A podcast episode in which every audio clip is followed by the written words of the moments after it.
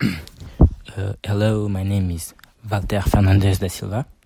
I'm 17. Uh, I'm a I'm a student in the GYB, Gymnase Intercantonal de la Broye, in Switzerland, in Payerne. Um, I'm here to talk to you how to be uh, motivated in different subjects. Uh, I have uh, many subjects like uh, working out, winning a video game, girl power, being creative, improving your life, lose weight. But uh, I decided to choose uh, studying, how to be more uh, motivated to study. Uh, many young people, many students in the GYB, for example, or in another school, are not uh, motivated to studying because, uh, for example, they don't have friends. When you don't have friends, you are alone in the school, and uh, if you are alone, you will don't have the desire to studying. You will don't have the desire to be in this place. So I will explain to you how to be more motivated. Uh, in first, uh, if you have uh, hobby in uh, outside of the school, you will uh, you will to be able to doing this hobby and studying at the same time.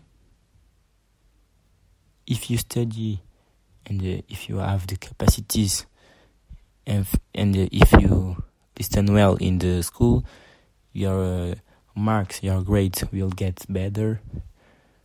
And uh, if you are of, if you have a better marks, you will uh, how can I say you will uh, you will get more motivated to study. Um, if you are motivating to study, you you will uh, have more facility in the in the school, and uh, a a person who are motivating will have more uh, chance to to to go in the professional world to find a work for uh, his life. But uh, to be motivated, you need to to make an effort to taking time uh, at the home to study, to revise. Uh, you need to to taking more time, stopping playing video games, for example, and uh, studying more. You and um, you, if you don't study, for example, you can uh, you can uh, finish uh, with uh,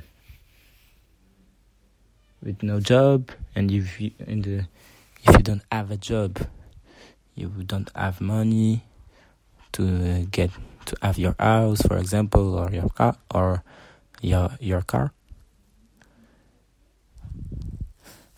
Uh, you need to be more motivated because um, you will be better in the school.